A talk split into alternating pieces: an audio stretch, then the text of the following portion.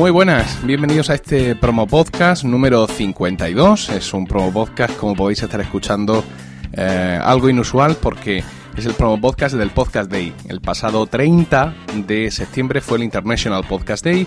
Entre muchas celebraciones se hizo una retransmisión en streaming mundial de más de 24 horas y en la que, como ya os había avisado, yo estuve participando en el horario de 8 a 9 de la mañana hora española y al principio de mi retransmisión conté como invitado con Gerardo Rato.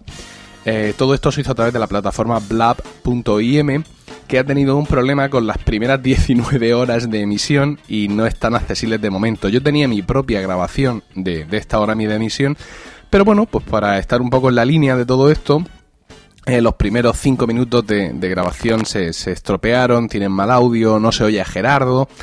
Con lo cual, pues bueno, este podcast day ha venido a enseñarnos también humildad, ¿no? Humildad, que nos creemos todos dioses del podcasting, pero al, al, que está en el pedestal más alto también le puede pasar todo esto.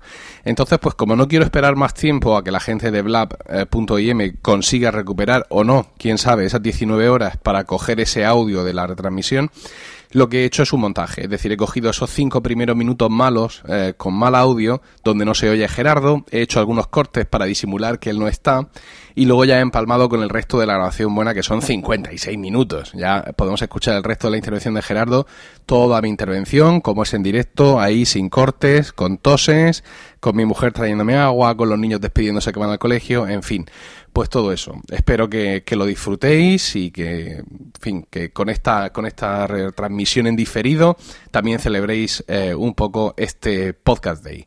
Muchas gracias e insisto, disculpad por todos estos problemas técnicos que hemos tenido alrededor de todo esto. Es difícil eh, a esta hora porque eh, a esta hora en España es la hora de empezar a trabajar en, las oficinas, es la hora a la que eh, los chicos jóvenes empiezan también en, el colegio. Los niños, como los míos, están despertando, entonces ha sido realmente difícil encontrar eh, alguien para, participar, pero ya veo que lo tengo aquí. Es eh, Gerardo Rato, que en cualquier momento se va a entrar a, este sitio abierto que queda todavía para él. Eh, y en cuanto él esté dentro, estamos comenzando la emisión también en estos dos minutos que nos quedan hasta las 8 de la mañana, hora, hora aquí en España. Esta es la hora que tenemos. Está todavía, como les he dicho a los compañeros anteriores, está oscuro todavía aquí, recién empieza a amanecer en, eh, Murcia, eh, donde yo, yo estoy viviendo, en el, en el sureste de España. Hay algunas zonas de España donde ya, ya es de día, pero aquí todavía eh, empieza a, amanecer poco a poco. Vamos a ver. Ya tengo a Gerardo, Gerardo Rato, que está a punto de entrar. Hola Gerardo, buenos días.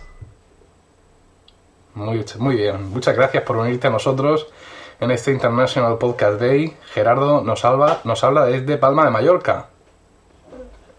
Muy bien, como hemos comentado, es la hora en la que muchos niños pequeños se levantan para entrar al colegio a las 9 o en el cual ah, quizá algunos más mayores ya están en el colegio, pero los hijos de Gerardo y mío son todavía pequeños. Él está hoy al cargo de las funciones en casa y yo tengo aquí a mi mujer por detrás intentando que no entre en la habitación.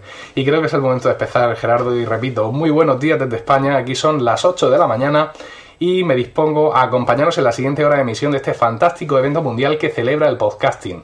Mi nombre es Emilcar y tengo una red de podcast en emilcar.fm. En esta red hay un podcast sobre podcasting eh, llamado Promo Podcast y en cuyo feed publicaré más tarde esta hora de grabación junto con todas las publicaciones que haga, que haga la organización del International Podcast Day.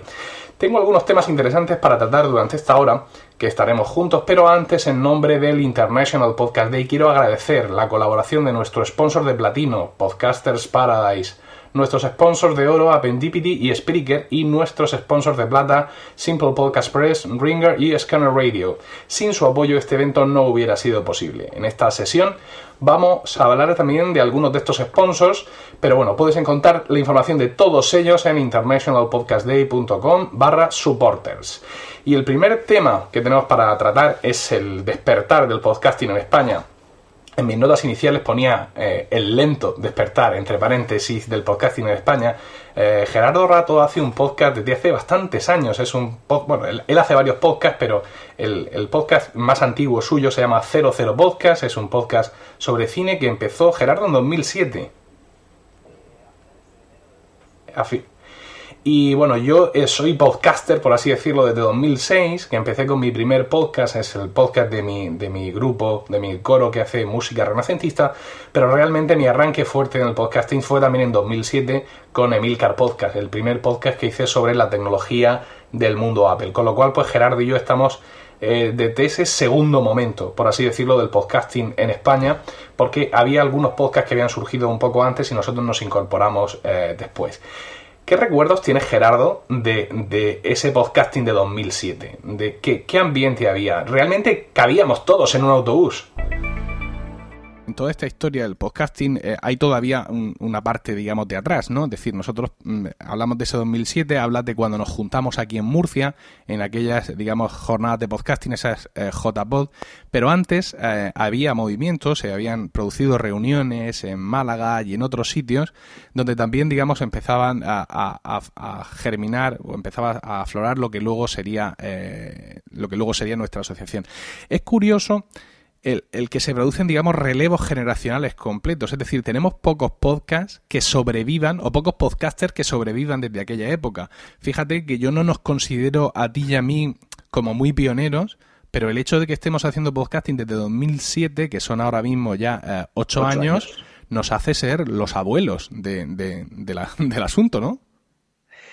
Sí, es decir, eh, ya cuando uno empieza, yo recuerdo todavía, pues, eh, y tú seguramente lo harás, cuando grabaste el primero, que luego dijiste, bueno, pues a un segundo y de repente te plantas y dices, pues ya llevo 10, ya, ya, ya soy mayor, ¿no? En esto del podcasting.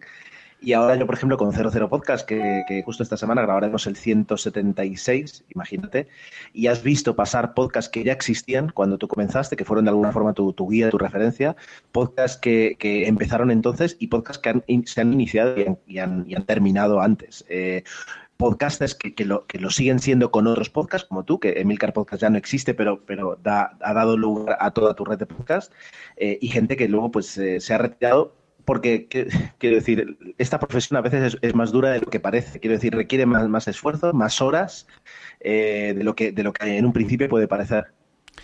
Eh, hay una cuestión, bueno, ya sabes, bueno, yo soy un, fan, un Apple fanboy, ¿no? Y tú eres otro. Eh, hay 100% de Apple fanboys en estos momentos en esta conversación. entonces, yo, yo tengo una teoría y es que, bueno, es, es realmente Apple la que mete el podcasting literalmente en ocasiones en las casas de la gente a través de iTunes y del iPod. Y aquí en España realmente el iPod mm, tarda en despegar, ¿no? Es decir, aquí no teníamos Apple Stores, apenas sí teníamos Premium Resellers y era algún, gran establecimiento como el Corte Inglés los únicos que vendían iPods, aunque existía un Apple Store online al ser este, digamos, el único dispositivo portátil con una opción de podcasting, ¿crees que su lento desarrollo pudo eh, eh, influir eh, a su vez en la, lenta difusión del podcasting o esto ya son cosas tuyas y mías de fanboys que vemos en Apple la salvación de todo?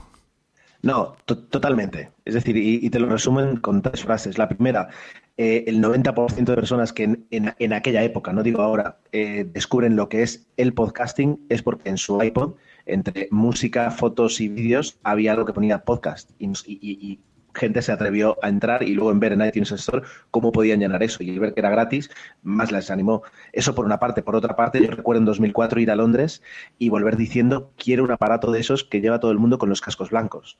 Eh, y en 2005 me compré el primero y, parezco un pionero cuando hacía cuatro años que se vendían en, otros países del mundo. Eh, era de los primeros que iba por la calle yo aquí en mi ciudad con los cascos blancos. Y tercero, ya no solo la reproducción, sino la grabación. Eh, la, creación de podcasting se simplifica muchísimo con la introducción de GarageBand y con, el, con el, la diáspora de, MacBooks que empiezan a venderse y de, Mac Minis y de Macs que se empiezan a vender en España por primera vez.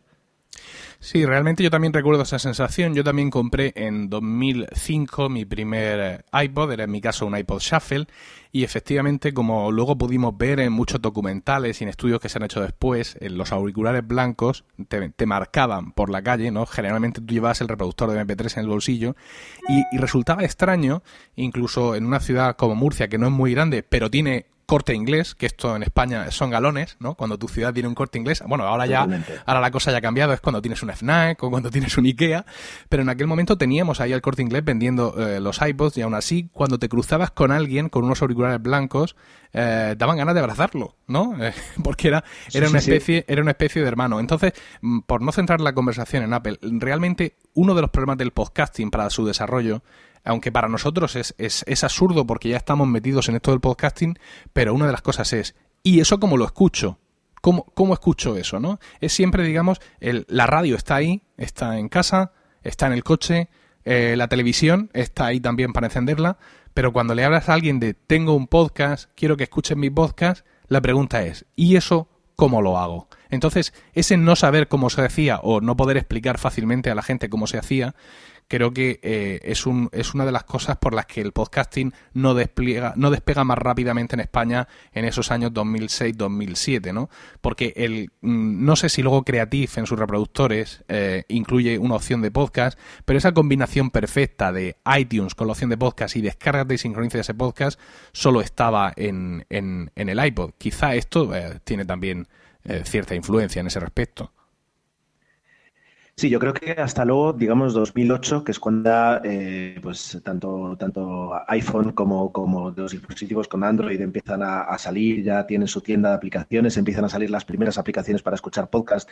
Eh, y luego también a la hora de crear empiezan a, surgir las primeras aplicaciones para crear podcast, que yo creo que para mí es clave en, esta, en este lento despertar que tú dices, pero en este despertar que estamos teniendo en 2015, donde ya hay muchísimos podcasts en castellano y en España, porque es curioso y, algo que no, podemos achacar a la lengua es que mientras en España el despertar ha sido muy lento, en otros países de, Latinoamérica eh, no ha sido así. Es decir, eh, y, han seguido un poquito la senda de, lo que ha marcado Estados Unidos desde mi punto de vista.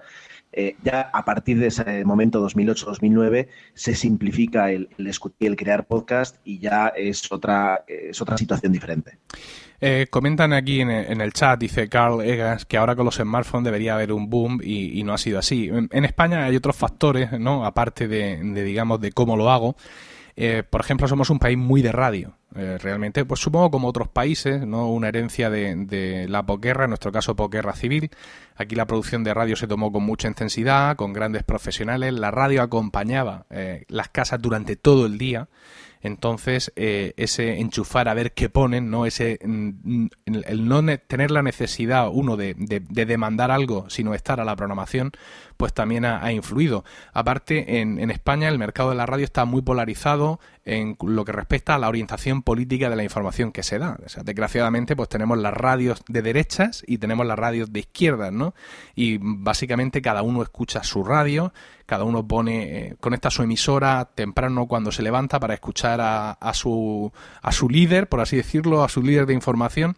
Y, y esta presencia de las radios digamos, no solo mantiene a la población atada a ese medio analógico realmente de comunicación, sino que además eh, eh, ha, ocurrido lo contrario de lo que pensábamos. En vez de los podcasts hacer una ofensiva, eh, digamos, contra la radio, tenemos una programación más abierta, es, hay mucha más diversidad de temas, lo puedes escuchar cuando quieras y todo esto, nos ha pasado al revés. Gerardo, las radios han invadido las parrillas de podcast. Si tú entras a iTunes España, si tú entras a Evox, que es un portal español también de, de, podcast, lo que te vas a encontrar en los primeros puestos son los podcasts de las radios comerciales. ¿En qué nos hemos equivocado?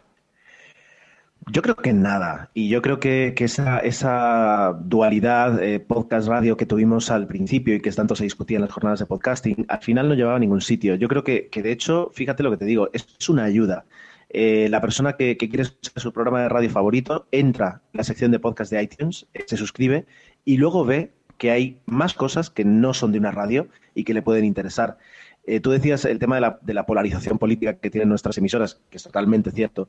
y justamente por eso yo creo que además los podcasts han cubierto nichos que la radio no se ha interesado mucho en cubrir si te fijas, es decir, nuestra radio habla de, tres, temas, básicamente, que son política, variedades, eh, debate y fútbol, no deportes. Efectivamente. Entonces, hay podcasts de, debate político muy buenos y hay podcasts sobre fútbol, no los escucho, no, no, me gusta el deporte, pero hemos cubierto todos los demás temas que eh, podían cubrirse y que la radio no hablaba de ellos. Ah, yo creo que es un tema cultural y que va cambiando. También era necesario, si había tres podcasts de tecnología, eso no sirve, porque a lo mejor a mí me gusta el decimoquinto, porque hay 14 que no me gustan. Y ahora tenemos 50. Bueno, pues entonces de ahí ya puedo elegir. Eso yo creo que también va a ayudar en ese aspecto. Hay una cosa, eh, con cierta frecuencia me entrevistan en, en, la radio regional, en Onda Regional de Murcia, eh, a, raíz del podcasting, pues para preguntarme sobre eventos concretos que están ocurriendo en el mundo Apple o en general sobre mi red de podcast. Y yo, a la entrevistadora eh, de turno siempre le digo lo mismo, y es que eh, sería imposible, por ejemplo, en, eh, en Emilcar FM, como le he comentado a los compañeros australianos que estaban en el turno de antes, en Emilcar FM tenemos un podcast que se llama Lactando, es un podcast sobre crianza eh, con apego y lactancia materna. y tenemos también, por ejemplo, un podcast sobre Lost, la serie de televisión, y otro podcast que se llama Colegas sobre Friends, son series antiguas. Esos podcasts serían imposibles de pensar en una radio comercial. Es cierto que eh, tienen una audiencia reducida, pero también el hecho de estar centrados en, una temática muy concreta hace ese público un público de nicho muy interesante que en las manos adecuadas y en el mercado adecuado, y esto lo haremos después, se puede monetizar, ¿no? Entonces, eh, la radio comercial es imposible, eh, por definición, que cubra todos los intereses de la gente. Sin embargo, tú entras a, iTunes o a cualquier sistema de podcast, Stitcher o lo que sea, y muy mal se te tiene que dar para que no salgas de allí con tu podcast puesto. Correcto, correcto. Luego también habría que ver si, iTunes o, iVoox, es decir, cualquier portal de, distribución de podcast, eh, hasta qué punto eh, te, están mostrando en portada los podcasts más escuchados o realmente los que más pueden enganchar. Es decir, luego también es verdad que, no tenemos un, billboard que, nos, nos diga eh, con, algún tipo de garantía qué, qué podcast tienen más éxito, cuántas descargas han tenido comparados con otros, etcétera, etcétera. Ese EGM que existe para la radio no existe para los podcasts y de alguna forma hace que, compitamos eh, en, diferencia de percepción y, también tengamos en cuenta que esta gente estudia, o sea, graba con estudios profesionales, nosotros estamos aquí con lo que podemos, que no es poco, eh, pero nos, hace parecer siempre los más amateurs, cuando a veces luego seguramente tu podcast de tecnología tiene muchas más descargas que programas de radio que, se siguen grabando porque se piensan que les escuchan 10.000 personas porque se ha hecho una encuesta. Sí, claro, porque además muchos de esos programas, digamos, de esas secciones más eh, especialistas o más concretas de los programas generalistas, simplemente están ahí. Es decir, tú escuchas un magazine de radio que comienza a las 7 de la mañana y que acaba a las 11. En todo ese espacio te dan las noticias, hay debates, hay tertulias sobre esas noticias y hay pequeñas secciones temáticas. Eh, la audiencia del programa muchas veces se considera como entera o como fraccional, pero esa sección en la que se habla de tecnología, esa sección en la que se habla, por ejemplo, de la bolsa, esa sección en la que se habla, digamos, de otros temas más concretos, muchas veces está ahí y es el momento en el que me lavo los dientes, voy a desayunar, voy a despertar al niño, ah, aprovecho para bajar el coche y hay mucha eh, audiencia, digamos, falsa en ese sentido que se adjudica a esas secciones cuando realmente no, no, están, no están siendo atendidas. No, y, ya no solo eso, sino que luego, es decir, ya no solo es que suene y llegue a tus oídos, sino que le prestes atención. La ventaja del podcast de, de, poder escucharlo cuando tú quieras, que con las radios ahora también se hace. Sin embargo, fíjate que las radios que, tú decías que han, han atacado, por, decirlo de una forma cómica, eh, el mundo del podcasting, nunca hablan eh, cuando sacan su estudio general de medios de descargas es decir, ¿por qué? Porque es un número que a lo mejor no les interesa comentar o no les es significativo. Y sin embargo, eso sí que realmente sería eh, una escucha eh, con atención, porque incluso a veces, según qué emisora, puede descargarse en la sección concreta del programa. Sin embargo, te preguntan, ¿usted escucha, lo que sé, eh, más de uno? Sí. ¿De qué hora? pues de 8 a 9. Pues ya está, se supone que estás pegado ahí al altavoz, entendiendo cada palabra, y no tiene por qué. Alguien, permite solo una cosita, alguien me comentaba antes que, los podcasts en directo son el futuro eh, y, que, hay varios países que van a suprimir las frecuencias de FM, decían por aquí. puede que sea el futuro, pero para mí me resulta, o sea, es muy complicado. Es decir, yo entiendo que tú hoy has, pedido entrar más tarde para poder estar aquí. Sí. Y yo estoy con, el, un ojo en el pasillo esperando a que mi hijo pase hacia, hacia su desayuno. Quiero decir, es el futuro, yo lo estoy disfrutando muchísimo, pero si no te dedicas a esto, si no te pagan a, final de mes algo suficiente como para sobrevivir, ¿no? Es decir, es complicado sacar tiempo para hacer un podcast en directo, es muy complicado. Ya casi lo es el grabarlo, bueno, Gerardo, antes de que te marches, solo una, última cuestión sobre este tema, luego lo continuaré yo hablando, y es que eh, hay otro, otro factor y es que muchos grandes comunicadores en España no han optado por el podcasting, no como solución complementaria a sus programas de radio, sino como única solución. Tenemos el caso, por ejemplo, de Carne Cruda, que es un programa que tenía mucho éxito en Radio Nacional, luego tuvo una etapa en la cadena Ser infructuosa y finalmente ya se decidieron a lanzarse al podcasting, desde mi punto de vista perdiendo ahí en, medio un año y pico eh, muy valioso. Ahora tenemos otras opciones, como por ejemplo la cafetera de Radio Cable, que también está cosechando eh, interesantes audiencias, y Todopoderosos, que es un podcast muy interesante en el que algunos participantes en el programa La Parroquia de Onda Cero han decidido hacer ese, eh, esa, digamos, esa ese, ¿cómo lo diríamos en términos de, series? Ese spin-off, por así decirlo, donde cuentan con otras personalidades, personajes muy interesantes y están teniendo ahí una carrera de podcasting. Pero son, son ejemplos demasiado, eh, demasiado puntuales, ¿no? En Estados Unidos son muchas las personalidades, los presentadores de televisión que por otro lado tienen su, su podcast, incluso actores que tienen su podcast donde invitan a otros actores y esto aquí no se ha dado. Nos falta ese tirón, ese tirón, digamos, de los famosos, de los famosos buenos, ¿no? Porque no queremos ver ni en pintura un podcast de según qué elementos.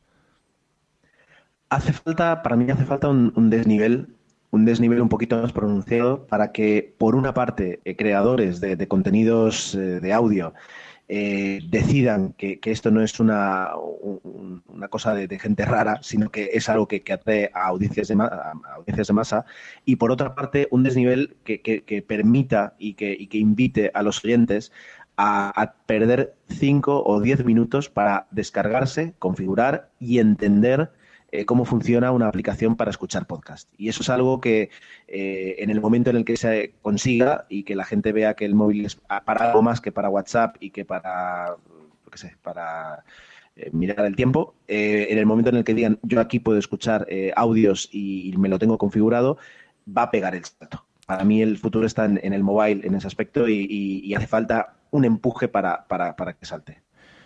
Bueno, pues Gerardo, no te quiero entretener más. Tienes, tienes cuestiones que, obligaciones que atender en casa. Ah, muchas gracias por el tiempo que, has podido dedicarnos.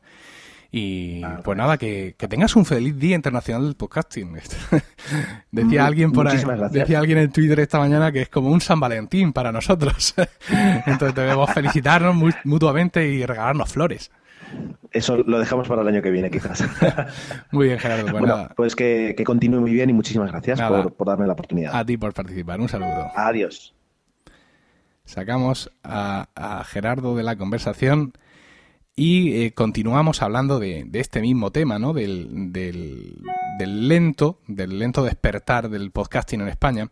Eh, esta ausencia, digamos, de los grandes, de, digamos, de grandes personalidades que se unan al podcasting eh, nos lleva a otra cuestión y es que ellos sí podrían ser la, lanza, la punta de lanza para algo que, que todos deseamos, por así decirlo, mm, por motivos muy concretos. Es decir, hablamos de la monetización del podcasting.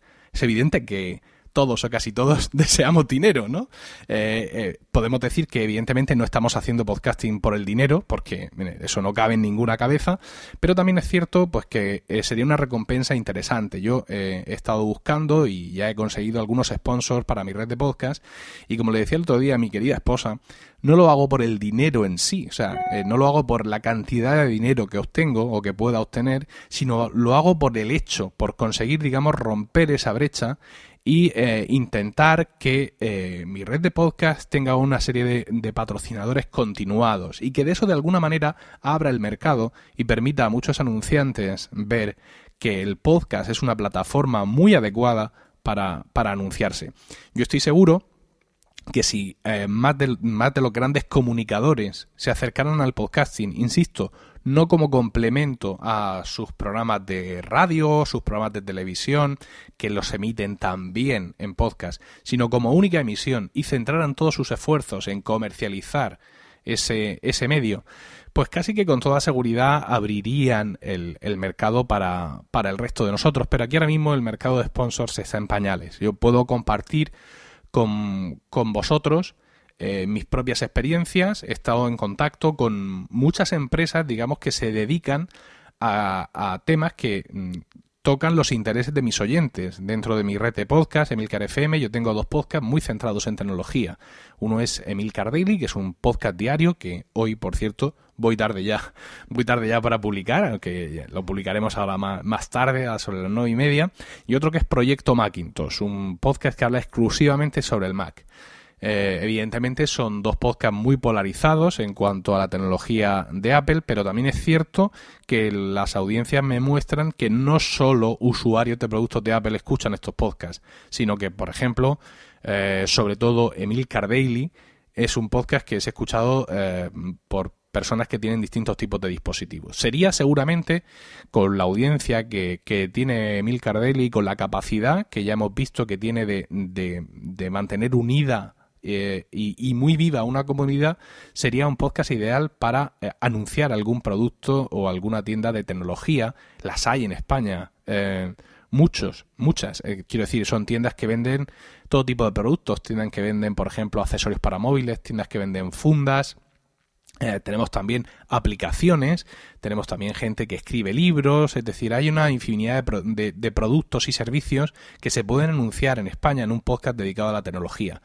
Ah, por ejemplo, eh, también han surgido ahora mismo en, en España muchos servicios técnicos eh, que te ayudan con tus dispositivos iOS. Ya sabemos que llega un momento en que la, eh, la garantía de cualquier dispositivo vence, pero no así su vida útil, con lo cual a veces es más interesante para algunos usuarios buscar una reparación de ese dispositivo en un tercero que no ir al Apple Store donde los precios pues, pueden ser eh, más caros. Esto lo está haciendo mucha gente en España, supongo que en todo el mundo, y surgen pues muchas oportunidades, ¿no? Todos conocemos muchísimas tiendas online, muchísimos servicios técnicos online que te recogen el iPhone y te cambian la pantalla o que te arreglan el altavoz o que te hacen todas estas cosas, ¿no? Todos estos servicios, todas estas tiendas, mm, todo este conglomerado de productos sería eh, idóneo para ellos el anunciarse en podcast tecnología, aunque la audiencia sea pequeña. Quiero decir, eh, Emil Cardaily, lo podéis ver en Spreaker, tiene una audiencia en los primeros días de cada episodio de unos 4.500 oyentes, cosa que sube más pasados los días, evidentemente. Eh, y aunque la audiencia de otros podcasts de tecnología sea menor o mayor, el valor de esa audiencia no es tanto el número como que es una audiencia nicho. Es decir, si tú te anuncias en un podcast de estos de tecnología, e independientemente, insisto, del número de oyentes, tienes claro que es tu público objetivo. Cada uno de los que te escucha va a estar interesado en comprar o atender esos servicios que tú estás ofreciendo. Esto es oro o debería de ser oro, quiero decir. Eh, no es una publicidad generalista. Cuando tú pones en el periódico un anuncio de una tienda que te ofrece reparar la pantalla de tu iPhone o la pantalla de tu iPad, tú sabes que ese periódico tiene una tirada de, pues no sé, 50.000, 60.000, 90.000 ejemplares, pensando en un periódico eh, quizá local o, o puede que más, desconozco las cifras, pero no sabes y realmente no puedes saber cuántos de esos lectores eh, realmente tienen un dispositivo como los que tú eres capaz de reparar. Sin embargo, anunciándote a, audiencias nicho como las que ofrecemos los podcasts, sí tienes la garantía de que eh, los que te están escuchando tienen 100% interés en, lo que ofreces. Aún así, el mercado de sponsors eh, está, está en pañales, evidentemente, en España. No soy el primero que consigue sponsors para sus podcasts. Otros podcasts lo han conseguido antes, pero lo que no hemos conseguido todavía es, digamos, romper esa brecha, ¿no? El, que siempre tengas, eh, tengo aquí una mosca, Dios mío, el que siempre eh, existan eh, el que siempre existan eh, anunciantes dispuestos, ¿no? O sea, un mercado de, de, empresas que está dispuesta a anunciarse en podcast, que reconoce el valor de eso, que obtiene su recompensa, porque esto también es algo a probar, ¿no? O sea, aquí decimos mucho del anuncio en podcast, pero realmente todavía tiene que probarse, es decir, la audiencia tiene que probar que, que reacciona a esto.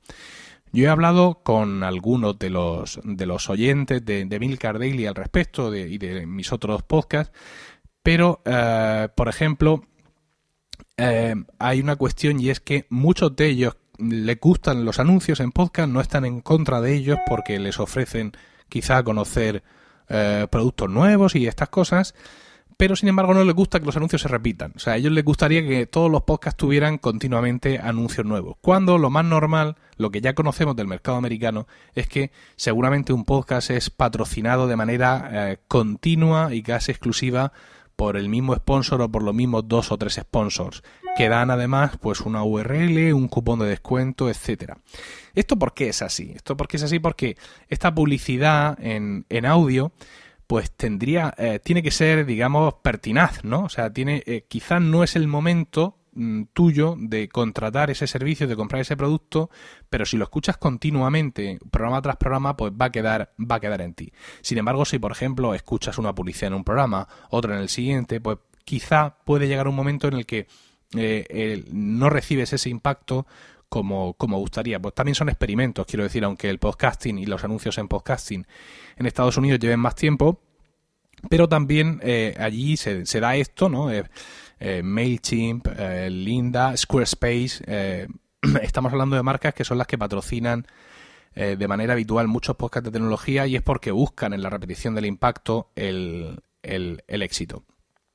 Eh, en ese sentido, me vais a permitir un momento para hablar de mi propio sponsor. Como ya os he dicho, he conseguido sponsors para alguno de, mis programas. En este caso, este directo que estoy emitiendo ahora será lanzado en el feed de Promo Podcast, mi, mi podcast de podcasting. Y eh, Promo Podcast está patrocinado por los cursos de marketing online de Joan Boluda. Son ahora mismo ya más de 400 eh, vídeos y además uno nuevo cada día de lunes a viernes a las 10 y 10 con todo tipo de de, cursos sobre marketing online, que además incluye el software estudiado en cada curso que está valorado en más de 750 dólares. Tenemos WordPress a todos los niveles, WooCommerce, Genesis, Jetpacks, Canvas, Webmaster Tool, Facebook Ads, vamos, todo lo necesario para entrar y montar tu negocio online completo y darlo a conocer. No voy a contar más porque lo podéis ver vosotros mismos. Entráis a boluda.com barra Emilcar para que sepa que vais de mi parte y veis la cantidad ingente de material al que tendréis acceso por solo 10 euros al, mes. Eh, estábamos hablando de la monetización y, tenemos, digamos, también el ejemplo, hemos recurrido mucho al ejemplo de, de Estados Unidos, ¿no? Vemos que allí eh, el impulso mm, llega a través también de los medios últimamente, es decir, son muchos los medios generalistas que han dado cuenta del éxito de, de podcast con una especial audiencia, como por ejemplo Serial, ¿no? Eh, aquí parece que eso no llega, es decir, no terminamos de encontrar en los grandes medios de comunicación, en los que llegan masivamente a todo el mundo, no terminamos de encontrar esas referencias que manden a la gente a escucharnos y bueno, pues podría ser un poco la pescadilla que se muerde la cola, ¿no? Es decir, eh, no somos conocidos, ellos eh, no hablan de nosotros y al no hablar ellos de nosotros, pues no somos conocidos. Entonces, pues bueno, no sé cómo, eh, no sé cómo podríamos salir de, este, de este círculo, círculo vicioso. desde luego, nosotros estamos haciendo todo lo posible por difundir el podcasting y creo que se puede hacer más todavía. Eh, hay una cosa interesante, yo eh, siempre había despreciado Facebook como manera de eh, promover mis podcasts. Siempre he pensado que en Facebook, digamos que hay una audiencia general y aunque es muy posible segmentar a través de anuncios, pero claro, sin recibir ingresos o sin recibir unos ingresos suficientes por hacer el podcast, gastar más dinero en, en promocionarlos mediante anuncios, pues resulta complicado. Disculpadme un segundo.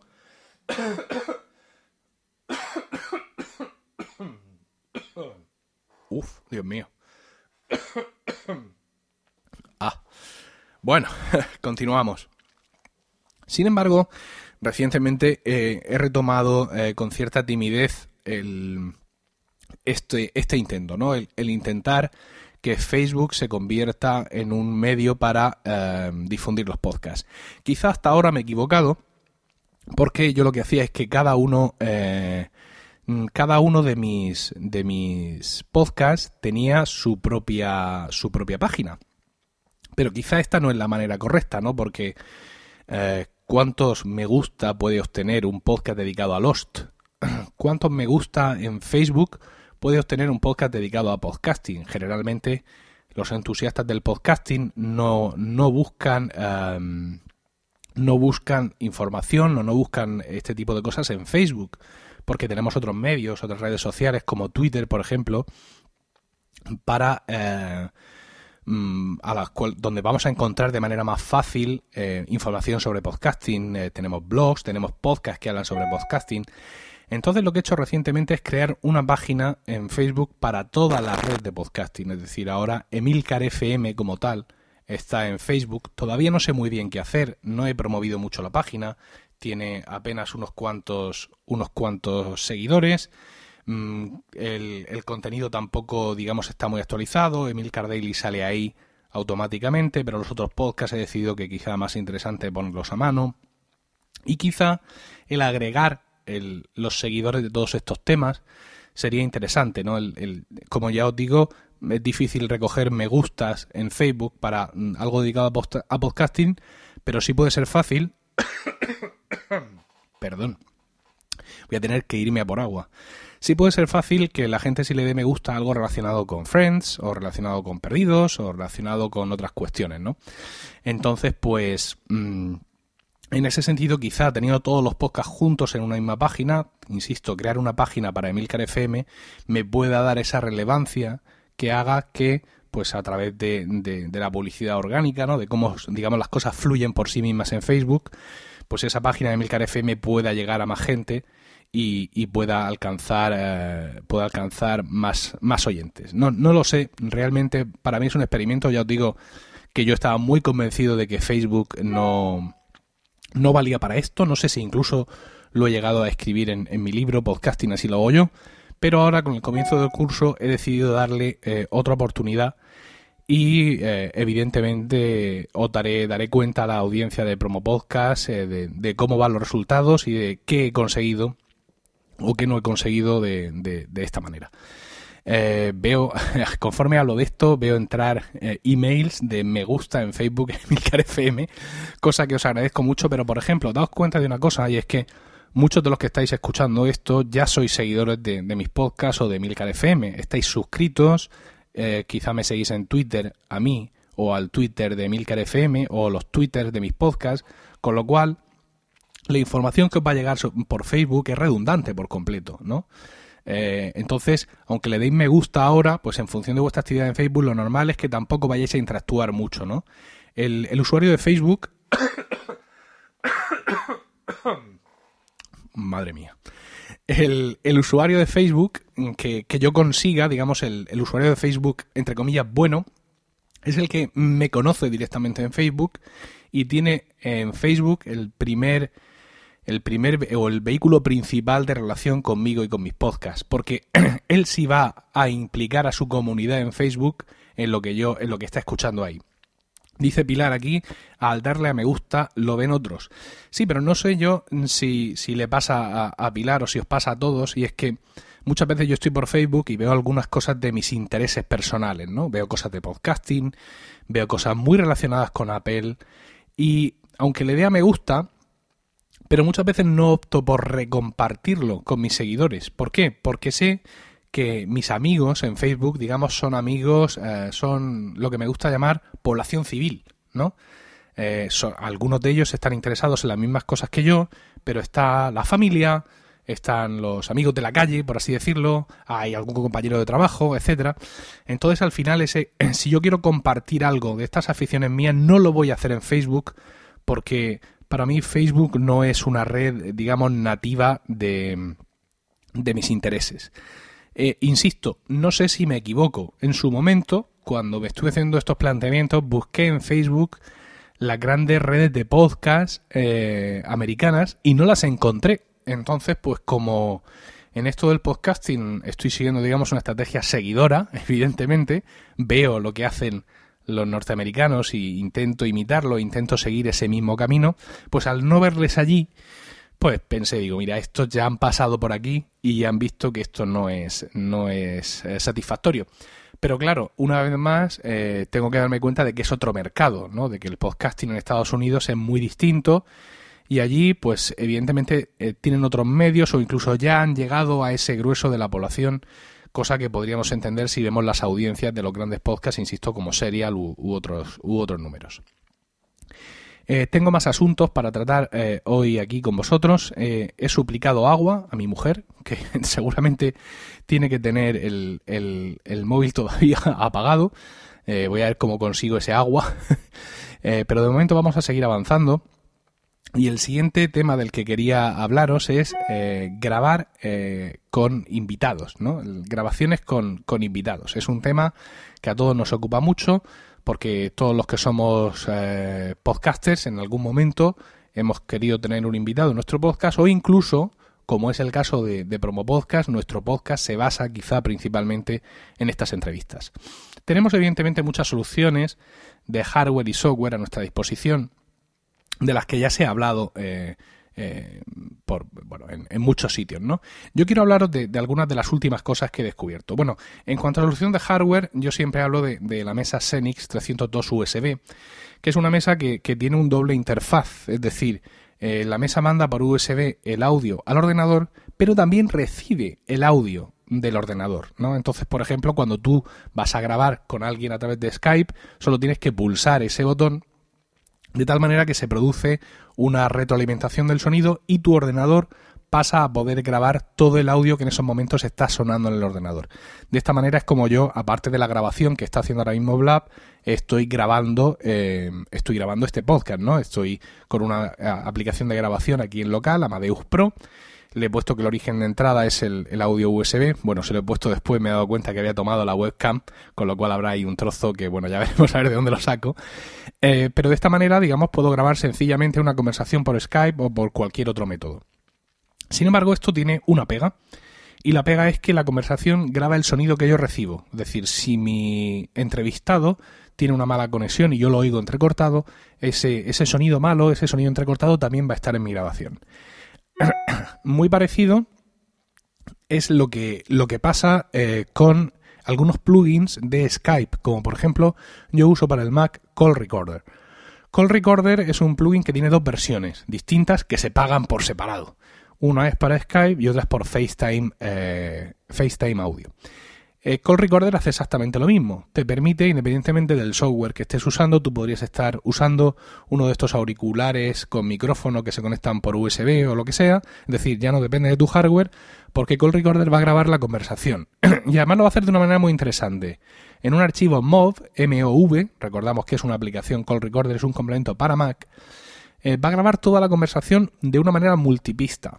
Y cuando terminas te va a dar ese archivo MOV gigantesco en, tamaño y te va a permitir tratarlo con algunas aplicaciones que trae. Con esas aplicaciones tú puedes separar las pistas que hay dentro de ese MOV y hay dos pistas. Una en la que está tu propio audio y otro en lo que está el audio de todos los invitados.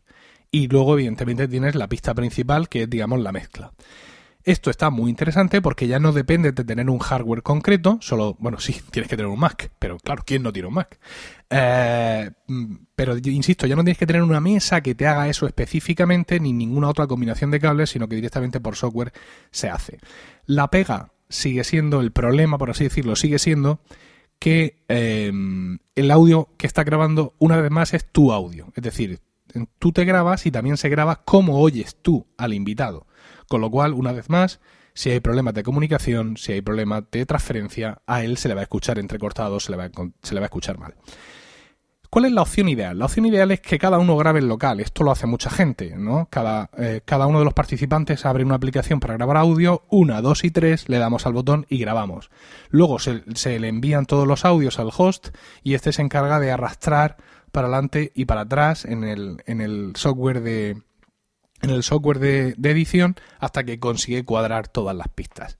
Pero esto es de salvajes, esto ya no hace falta hacerlo porque eh, tenemos soluciones muy interesantes para ello. Recientemente yo he estado usando con gran éxito PodClear, que podéis encontrar de momento en podclear.com y ahora explicaré por qué de momento. Y PodClear estuvo primero una aplicación, pero luego migró a ser eh, una aplicación web completamente, sin nada local. PodClear lo que me permite a mí, como usuario de PodClear es enviar una invitación a alguien, un enlace que le lleva a esa sesión de grabación en la cual además también nos vamos a poder ver y usando el propio interfaz de PodClear, que actúa como, como, como mensajería de audio, ¿no? es decir, no, no, necesitas Skype aparte, como antes pasaba en antiguas versiones de PodClear, pues tú tienes tu podcast y cuando terminas, PodClear te ofrece un audio mezclado y dos pistas por separado. Lo interesante de PodClear es que estas dos pistas por separado son locales, es decir, la aplicación web me está grabando a mí en local y está grabando en local a mi entrevistado, con lo cual, aunque la transmisión entre nosotros sea mala, aunque yo le oiga de manera entrecortada, la grabación suya es local, con lo cual tiene toda la calidad. Eh, PodClear lo vamos a poder usar mm, apenas un mes. ¿Por qué? Porque ha sido comprado precisamente por Blab. Blab, esta plataforma en la que estamos ahora mismo y que permite hacer este fantástico streaming de audio y vídeo, ha comprado recientemente eh, PodClear y lo he hecho con una intención muy clara. Es decir, en Blab también podemos hacer eso. Esta sesión se está grabando y esta sesión se está grabando pues con todos los eh, que estén interviniendo en, ella, ¿no? Eh, sin embargo, el, audio que graba Blab, una vez más, es el audio, digamos, de la retransmisión, el audio que llega a sus servidores. Yo creo que han comprado Blab para incorporar su software al sistema y que, por tanto, sean, digamos, la, grabación se produzca en local. Si yo tengo cuatro invitados, cuando acabe mi, mi charla aquí en Blab, eh, se va a producir un proceso. El, habrá que mantener seguramente los navegadores abiertos un tiempo, mientras que esa grabación en local sube a los servidores de Blab, como ocurre ahora con PodClear, y recibiremos un enlace que llevará no solo el audio mezclado, sino los audios separados grabados en local, con la cual la calidad será absoluta. Eh, dices tú, bueno, pero si ya da los audios mezclados, ¿por qué lo da por separado? Bueno, porque esto, la tecnología es aviesa. no sabemos lo que puede depararnos, con lo cual es interesante que si esa mezcla, por el motivo que sea, no termina de funcionar bien, nosotros tengamos los audios separados para poder nosotros mismos hacer nuestra propia mezcla. Quizá sea el momento de que si todo no se ha sincronizado correcto, si hay algún, alguna diferencia de sincronización, nosotros podamos resincronizar todos los audios o que incluso podamos trabajar en editar. Ah, aquí me traen el agua. Gracias, esposa. Agua, agua para el podcaster. Esto ha sido un error de principiante, claramente. ¿eh? El, no traer un vaso de agua. Y se debe a que yo no suelo hacer directos. Entonces, al no Adiós, cariño, los niños que se van al colegio. Al no hacer directos, pues claro, no estoy acostumbrado a proveerme de todo lo que necesito. Si estoy grabando un podcast y tengo sed, le doy a la pausa y me levanto y traigo agua. Bueno, eh, os decía que de esta manera no solo podemos resincronizar el, audio, si es que eh, hemos tenido algún problema a la hora de, esa sincronización automática que hace el sistema, sino que además incluso podemos jugar con ecualizar de manera distinta o tratar de manera distinta las pistas si es que eh, así lo requiere. Quizá hay personas que tienen rangos eh, vocales muy extremos, con voces muy graves, por ejemplo, o que a la hora de hablar eh, mm, basculan demasiado, suben y bajan, y aunque todo eso tú lo puedes comprimir en la mezcla, pero sí, quizás si comprimes los audios por separados puedas tener eh, más éxito. Bueno, aquí ya cada cual tiene su, su, digamos, su, su propio librillo a la hora de, de editar los podcasts. Hay una opción más, eh, y además es patrocinador de, estas International Podcast Day, que es Ringer. Ringer es una aplicación también muy reciente que he podido probar y va a hacer lo mismo que hacía PodClear y que seguramente haga Blab en un futuro inmediato, pero en plataformas móviles. Es decir, Ringer es una aplicación que se instala en tu eh, iPhone, que se instala en tu dispositivo Android y que te permite, al igual que he comentado antes que hace Blab, generar una, una conversación. Se envía un email a, alguien que tiene un número de invitación, solo haciendo clic en ese número ya va a poder descargar la aplicación si es que no la tiene y entrar directamente a la conversación. Se establece la conversación y cuando dicha conversación acaba, el, host, el, el que la ha iniciado, va a recibir pasado un rato un email con los enlaces. Una vez más vamos a tener tres enlaces. Un enlace con la conversación mezclada, otro enlace con la pista de voz del host y otro enlace con la pista de voz del invitado. Una vez más, seguramente las aplicaciones van a pedir a los usuarios cuando acabe la conversación que no cierren. Madre mía, aquí entra el pequeño. van a pedir a los invitados que no cierren la conversación para que la aplicación pueda terminar de subir. ¡Qué cariño! Venga, un besito. Un besito para la audiencia. Vale, adiós. Venga, chicos, que estoy grabando. Me está viendo mucha gente. vale. ya habéis visto a Emilio Cuarto. No sé si lo habéis visto fugazmente. Y a Isabel. Bueno, pues eso son las cosas. Son los niños están a punto de irse, de irse al colegio y, se han escapado. Aunque las haya dicho mamá que no podían entrar. Pero nada, impedido que vengan a despedirse de su padre. Bueno. Eh, decía que Ringer hace también esto. Te ofrece el audio sincronizado y te ofrece... Eh, las dos pistas por separado. En las pruebas que, he hecho, la aplicación está un poco verde. Eh, eh, quizá, eh, pues, bueno, no sé en ese momento qué, qué, influye en Ringer porque no lo he usado lo suficiente. Pero una vez que se produce la conexión, el, el, audio lo recibes casi en tiempo real, es decir, el lag que tienes para escuchar a tu, a tu entrevistado es muy, muy corto. Pero sobre todo me ha sorprendido eh, lo bien sincronizada que está, que está la pista, ¿no? Y que efectivamente la calidad de audio que tiene es el local. Esto es súper interesante, porque en ocasiones cuando queremos entrevistar a alguien nos encontramos que ese alguien es, repito, personal civil. Eh, no es alguien versado en tecnología. No es alguien que tiene en su casa un micrófono USB ATR 2100 como debería de tener todo el mundo, ¿no? Y, o una mesa de mezclas con su, con su micro fantástico de Shure o lo que sea quieres entrevistar a alguien que su opinión es relevante para la temática de tu podcast y te encuentras con que tiene ese, esa barrera tecnológica. Pero tiene un smartphone, por amor de Dios. Entonces tiene que resultar fácil que cualquier persona con un dispositivo iOS, funciona incluso en los iPad, ¿eh? y con un, o con un teléfono Android pueda instalar esa aplicación y con los propios auriculares del teléfono mantener una conversación eh, buena. Nuestros smartphones tienen una calidad de audio muchas veces superior a lo que nos pensamos. Si no habéis grabado podcast en vuestros smartphones usando los auriculares que vienen incorporados, y no hablo ya solo de los del iPhone, que, cuyo micrófono es bastante bueno, sino cualquier auricular de cualquier smartphone, no os dais cuenta de la calidad que realmente eh, pueden destilar. Eh, y no lo hacéis porque seguramente estáis pensando, cuando pensáis en el sonido del smartphone o de hacer una entrevista en el smartphone, pensáis en la conversación telefónica. Pero una conversación telefónica es un desastre. Eh, tiene la calidad de audio más baja que pueda existir. Para no sé por qué motivo, seguramente porque usa los mismos estándares que cuando se inventó. Entonces, eh, esto estamos hablando de otro tipo de audio, ¿no? Estamos hablando de, audio digital que aunque se puede haber zaherido por la conexión a internet, pero te da igual. Tú, mientras más o menos puedas entender al entrevistado, todo va bien, porque Ringer va a grabar en local el audio. Y cuando luego tú recibas la mezcla, lo vas a tener todo perfecto y tu audiencia eh, lo va a poder usar sin ningún problema. Entonces, pues eh, ahora mismo las dos opciones para grabar en remoto que yo contemplo son eh, Blab, donde estamos ahora mismo, sobre todo una vez que, incluya a, a PodClear. En, en, toda su tecnología y sobre todo en smartphones Ringer patrocinador ya os digo de, estas jornadas de, eh, de, este Día Internacional del Podcasting, que me ha demostrado que a nivel de mm, a nivel de, de smartphone es una solución eh, bastante bastante viable. Y bueno, ya nos vamos acercando al, al final de esta, de esta sesión. Son las 9 menos 10. Eh, tenemos tenemos ya preparado, ¿no? Todavía no han entrado a los compañeros que van a tomar el testigo que volverán a retomar el idioma inglés con toda seguridad, ya que son arroba UK-podcasters, es decir, UK-podcasters son los que se van a encargar de continuar con esta transmisión. Pero yo tengo un tema más para comentaros y es el metapodcasting, lo que aquí en España llamamos el metapodcasting, es decir, podcasts que hablan sobre podcasting. Eh, yo hago uno, eh, está feo empezar por uno mismo, no es el primero, ni muchísimo menos, se llama Promo Podcast. Y es un podcast eh, que se inició como un podcast de entrevistas. Eh, se supone que yo traigo a podcasters, quizá de rancio bolengo, de mucha relevancia, o podcasters que empiezan pues para preguntarle por sus motivaciones, por el tema que han elegido para hacer su podcast, por los medios técnicos que usan, en ocasiones alguna pregunta personal que justifique por qué hacen lo que hacen.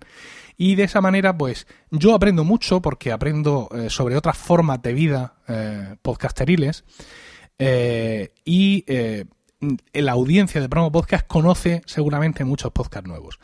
Pero mm, más que hablaros de mi propio podcast, quiero hablaros de otros podcasts, como por ejemplo La Sunecracia. La Sunecracia es el podcast de Sune, arroba Sune con dos Ns, y es un podcast en el que también hace entrevistas, pero mm, Sune digamos que mm, le tira a todo lo que se mueve, por así decirlo. Es decir, Sune habla con la gente de Spreaker, Sune habla con la gente de Todopoderoso, es decir, Sune está digamos en, en primera línea de fuego, siempre atendiendo lo que son mm, los grandes temas o las grandes polémicas del podcast en, en ese momento. Gracias a él hemos conocido pues eh, muchos recursos, muchas aplicaciones, mucha gente eh, que hace trabajos interesantes y os recomiendo escuchar también la Sunecracia.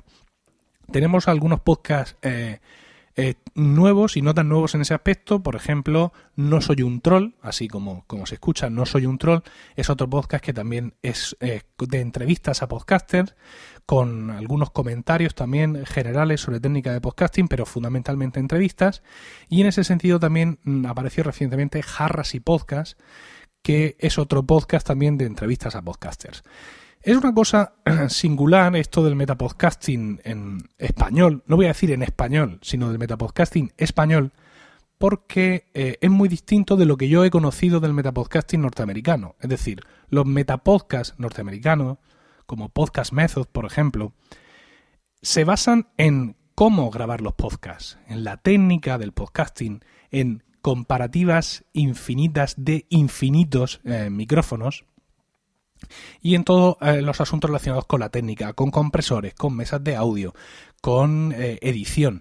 Mientras que parece que los metapodcasts españoles, mm, o al menos los que yo conozco, nos dedicamos más al podcaster y a otros podcasts, ¿no? Es decir, a hablar de otros podcasts, a entrevistar a otros podcasts, etcétera. Eh, y en ese sentido me, ha llamado mucho la, la, diferencia, ¿no? Hay otro podcast más también que podríamos considerar metapodcast, pero ya desde un punto de vista del humor, que es Podzap. Podzap es un podcast que empezó haciendo cortes de otros podcasts, ¿no? Ya, sabéis, como estos programas de televisión que se dedican a hacer cortes de otros programas donde ha ocurrido algo divertido, pues en podcast hacen esto y, ahora mucho más porque también hacen entrevistas, es, eh, están tomando ahí un camino muy personal.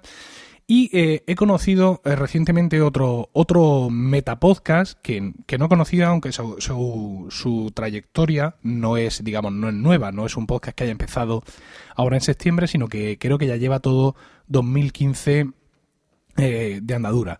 Este podcast se llama, si no lo recuerdo mal, Artillería para Podcast. Y Artillería para Podcast mm, habla de lo que parece que va a hablar, ¿no? Digamos, es un metapodcast más al estilo eh, más al estilo estadounidense, porque habla de micrófonos, habla de conexiones, habla de técnicas, habla de aplicaciones, habla de cómo grabar en Skype y todo eso. En ese sentido, Promo Podcast también se ha balanceado, es decir, viendo lo que hacen en Estados Unidos, ya os digo que yo mm, mantengo una estrategia seguidora de lo que hacen ellos, eh, he empezado a que Promo Podcast tenga más información técnica. Ya a finales del curso pasado, antes del verano, a partir de abril, eh, cada tres podcasts de entrevistas empecé a hacer un podcast, digamos, que llamaba solo, donde yo solo, sin ningún invitado, pues hablaba de... Eh, hablaba de cuestiones técnicas, ¿no? De micrófonos, de, bueno, de muchas de las cosas que incluso hoy os he comentado aquí.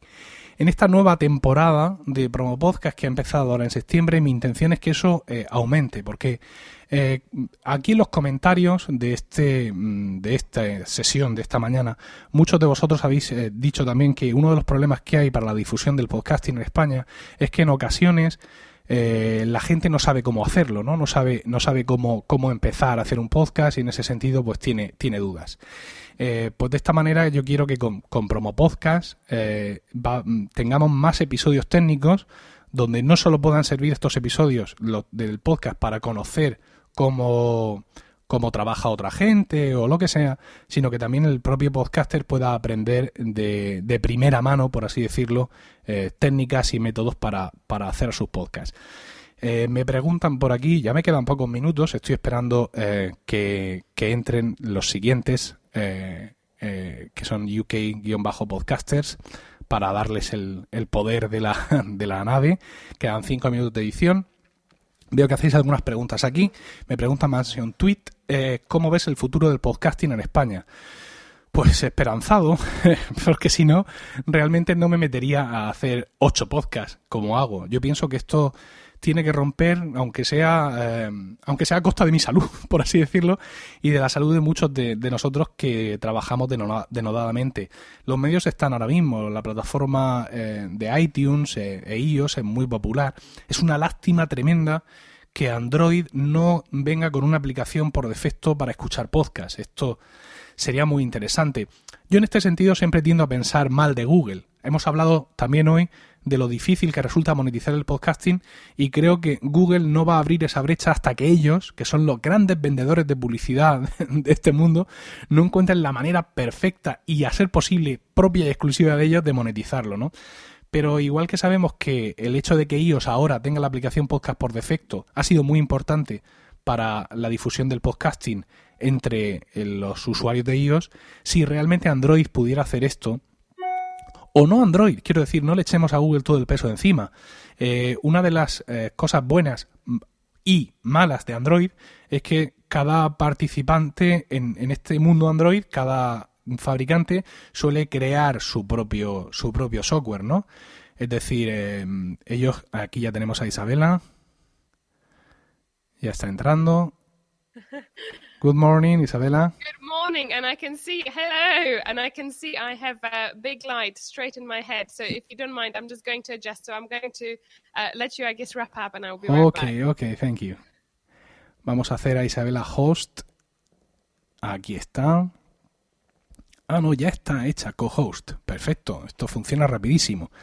Bueno, decía que, que, eso ya está en todos los medios. Quizás Samsung o algún otro fabricante, gran fabricante de Android, podría incluir en sus teléfonos esta aplicación de, de podcasting y seguramente eso nos, nos haría, eh, nos traería a muchos más oyentes para, uh, para nuestros podcasts aquí en España, donde eh, en la plataforma Android es mucho más popular.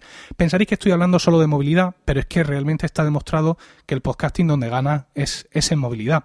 Hay una cuestión también fundamental que es el coche. Eh, no hemos hablado aquí hoy, creo que he mencionado el nombre un par de veces, pero hay un portal español de podcasting que se llama Evox.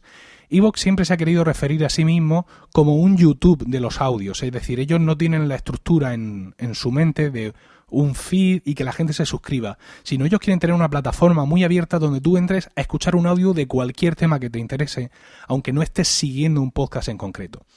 Yo sé personalmente que el CEO de Evox tiene una obsesión en su cabeza y es llevar los podcasts al coche. Me podéis hablar de iOS in the Car y de otras iniciativas Android similares, pero eso todavía no está eh, generalizado. Yo estoy seguro, disculpad,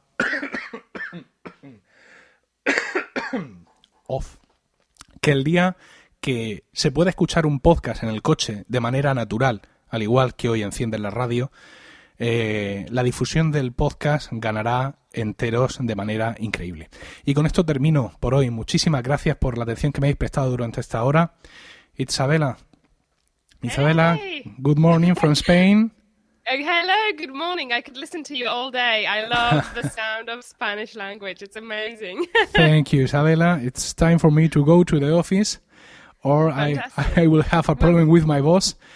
Uh, so, uh, thank you for entering to the International Podcast Day. Gracias a todos por escucharme. Un saludo y hasta la próxima. Gracias. Hi, guys. Thank you so much for, for everyone um, who's tuned in already. Uh, if uh, Oh, I can see.